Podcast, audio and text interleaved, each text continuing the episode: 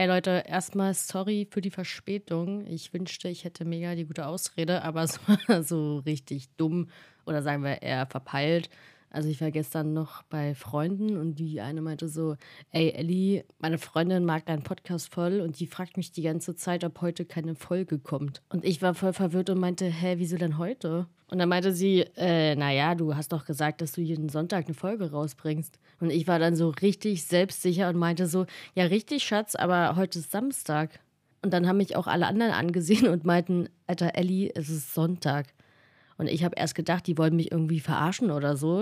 Und dann habe ich auf mein Handy geguckt und habe festgestellt, dass wirklich Sonntag ist. Und dann war ich erstmal richtig krass verwirrt. Aber zu meiner Verteidigung, also nach diesem ganzen Weihnachtsschnulli und mit dem Wissen, dass ich in den nächsten Tagen sowieso nicht arbeiten muss, ähm, ja, gab es halt echt keinen Grund für mich, jetzt zu überprüfen, welcher Tag ist. Aber mal abgesehen davon ist mir dann aufgefallen, dass es gerade mega das schöne Kompliment war. Also zu wissen, dass es da jemanden gibt, der den Podcast gerne hört und trotz der Schwere sich irgendwie auf die neue Folge freuen kann, äh, das hat mir irgendwie ähm, ja was zurückgegeben. Und genau darum soll es heute auch so ein bisschen gehen, also um die Fähigkeit, sich auf Dinge zu freuen also ich finde gerade jetzt in den letzten Tagen oder auch schon in den letzten Wochen davor lief halt überall Weihnachtsmusik, die Kassiererin bei Lidl wünscht dir random tolle Weihnachtstage. Und einem wird so das Gefühl vermittelt, als sei es gerade super angebracht und normal, sich auf Weihnachten zu freuen. Also ich meine, ich finde es super, dass es Menschen gibt, die das wirklich glücklich macht und die eine schöne Zeit haben. Aber wenn es dir halt gerade nicht so gut geht, dann scheint dafür in dieser Zeit irgendwie kein Platz zu sein. Und das finde ich immer ein bisschen schade. Also es gibt ja auch so Sätze, mach nicht so ein Gesicht, es ist doch Weihnachten, das Fest der Liebe, bla bla bla. Und ähm, einer psychischen Erkrankung ist es scheißegal, ob gerade Weihnachten ist oder du Geburtstag hast. Also wenn du gerade depressiv bist, dann kannst du dich halt auf nichts freuen es muss ja auch nicht mal eine Krankheit sein. Es kann auch passieren, dass dein Partner irgendwie an Weihnachten mit dir Schluss macht oder von mir aus dein Haustier gestorben ist. Dann kannst du dich unter Umständen auch nicht freuen. Und ich denke halt, dass es für Betroffene, die gerade so empfinden, wichtig ist, sich klarzumachen, dass es keine Schande ist, anders in den Feiertagen zu empfinden als jetzt das Umfeld. Nur weil andere so hohe Erwartungen an das perfekte Weihnachten haben, muss man das nicht selber auch haben. Es gibt auch Menschen, die mögen Weihnachten einfach nicht oder haben halt Pech mit der Familie und das ist auch okay. Man sucht sich seine Familie nicht aus und wenn man sich bei ihr nicht wohlfühlt, dann muss man sich das auch nicht antun, nur weil Weihnachten ist. Mal ein Schlag aus meiner Jugend. Also, sorry.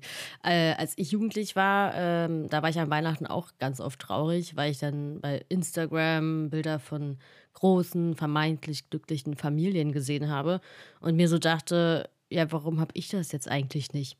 Ne, heute weiß ich, okay, äh, vieles in den sozialen Netzen ist inszeniert und jede Familie hat definitiv ihre Geheimnisse. Aber um jetzt auch mal das Gegenteil zu sagen, also ich habe eine Freundin, die Weihnachten immer geliebt hat und jetzt mit sich zu kämpfen hat leider und diese Freude dieses Jahr überhaupt nicht spürt und dadurch jetzt total hoffnungslos war, weil sie den Gedanken hatte, wenn ich mich nicht mal über Weihnachten freuen kann, dann ist mir auch nicht mehr zu helfen. Also das ist dann auch ein Schlag ins Gesicht, wenn man irgendwie durch die Feiertage realisiert, wie schlecht es einem gerade geht. Andererseits muss ich auch sagen, ist es vielleicht sogar ganz gut, diesen Vergleich zu haben, um zu checken, dass sich hier gerade irgendwas verändert und dass das gerade ernst ist. Also ich meine, wenn man jetzt im Alltag nicht so viel Freude erlebt, ist das je nach Lebensstil nicht so ungewöhnlich.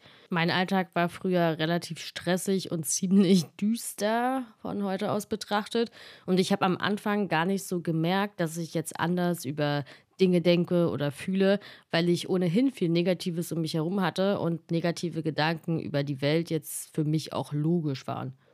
Aber wenn es jetzt etwas gibt, das dir immer Spaß gemacht hat, sei es Weihnachten oder sonst was, und es auf einmal nicht mehr so ist und du jetzt keinen plausiblen Grund dafür hast, wie zum Beispiel, dass sich halt gerade jemand von dir getrennt hat oder irgendwas anderes Schlimmes akut passiert ist, dann ist das ein sehr aussagekräftiger Moment.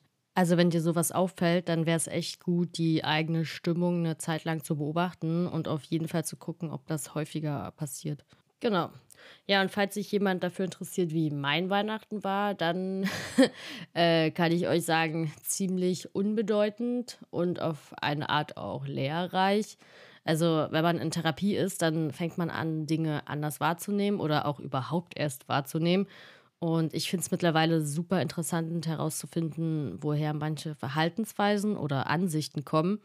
Also, um es jetzt mal mit ganz direkten und ehrlichen Worten zu sagen, wenn ich meine Familie beobachte, dann erscheint es mir überhaupt nicht mehr seltsam, dass ich bin, wie ich bin. Also ich kann jetzt hier natürlich nicht alles ausplaudern, aber es hat dann schon mit so Kleinigkeiten angefangen.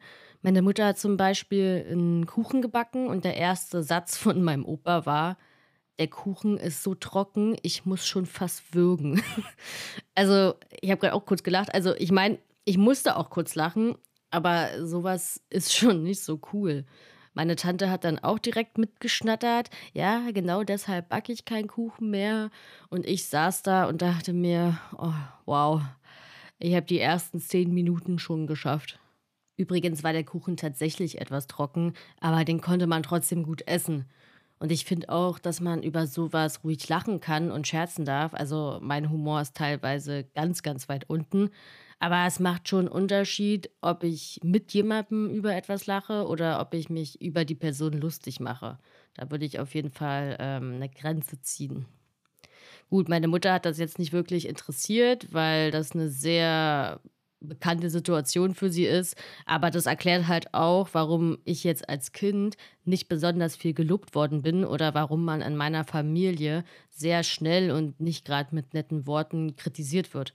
Ne? Bei uns ist es völlig normal, dass das Gewicht kommentiert wird, dass über das Aussehen hergezogen wird oder einem zu sagen, deine Klamotten sind hässlich weil ja sowas wie Wertschätzung und nette Worte halt irgendwie von meiner Mutter und ihrer Schwester ähm, nicht so richtig, die haben das halt nicht gelernt, ne? Die wurden halt so, wie mein Opa das gesagt hat, auch ähm, ihr Leben lang behandelt. Ja, Punkt. Ein anderes Beispiel war noch, äh, es lief gerade Winnetou im Fernsehen und meine Mutter hat dann erzählt, dass sie als Kind oder Jugendliche bei den Filmen immer heulen musste und Opa sie dann dafür angemeckert hat. Er hat dann irgendwie gesagt, äh, sie soll den Film nicht gucken, wenn sie heulen muss.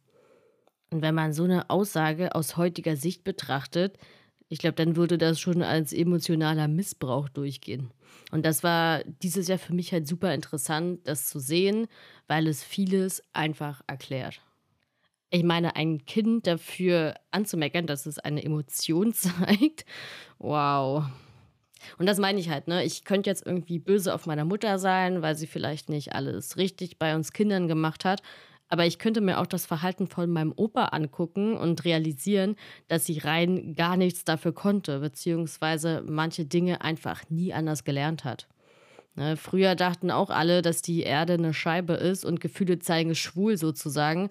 Und heute weiß man es besser. Aber so ein Umdenken passiert nicht von heute auf morgen.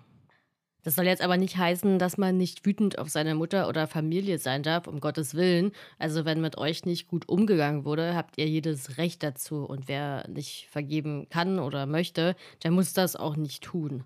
Ich persönlich wollte nur sagen, dass ich solche Situationen einfach mittlerweile objektiv betrachte und mir das hilft. Also ich finde das dann eher spannend, diese Zusammenhänge nachzuvollziehen, wodurch bei mir sowas wie Wut nicht aufkommt.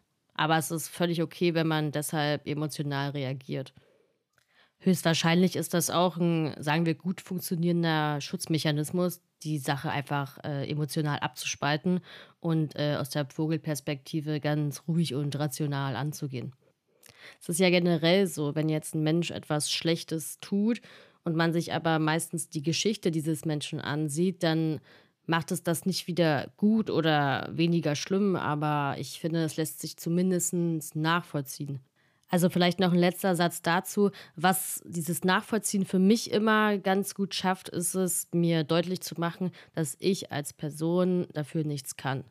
Ne? Also gerade bei psychischen Erkrankungen, da ist ja diese Schuldfrage ganz oft Thema. Also bei Depressiven ist ein ganz großes Problem, dass die Depression einen einredet, man wäre jetzt irgendwie selbst schuld an seinem Zustand. Oder der Narzisst redet dir ein, dass du ihn dazu gebracht hast, dass er dich jetzt emotional missbraucht. Aber das stimmt halt nicht. Ne? Ein Kind ist niemals daran schuld, dass sich die Eltern falsch verhalten. Und du bist auch niemals daran schuld, wenn dich jemand ausnutzt. Die Menschen zeigen das Verhalten, was sie irgendwie irgendwo mal gelernt haben. Und die Art und Weise, wie jemand mit dir umgeht, hat ganz oft gar nichts mit dir zu tun, sondern sagt viel mehr über den Menschen aus, der diese Verhaltensweisen zeigt. So. Ich finde auch, das reicht für heute. Das können wir erstmal sacken lassen. Fragen, Feedback gerne über Instagram. Und mein Schlusszitat für heute ist von Abraham Maslow der gesagt hat, passenderweise, die Menschen sind nicht schlecht, sie sind unglücklich.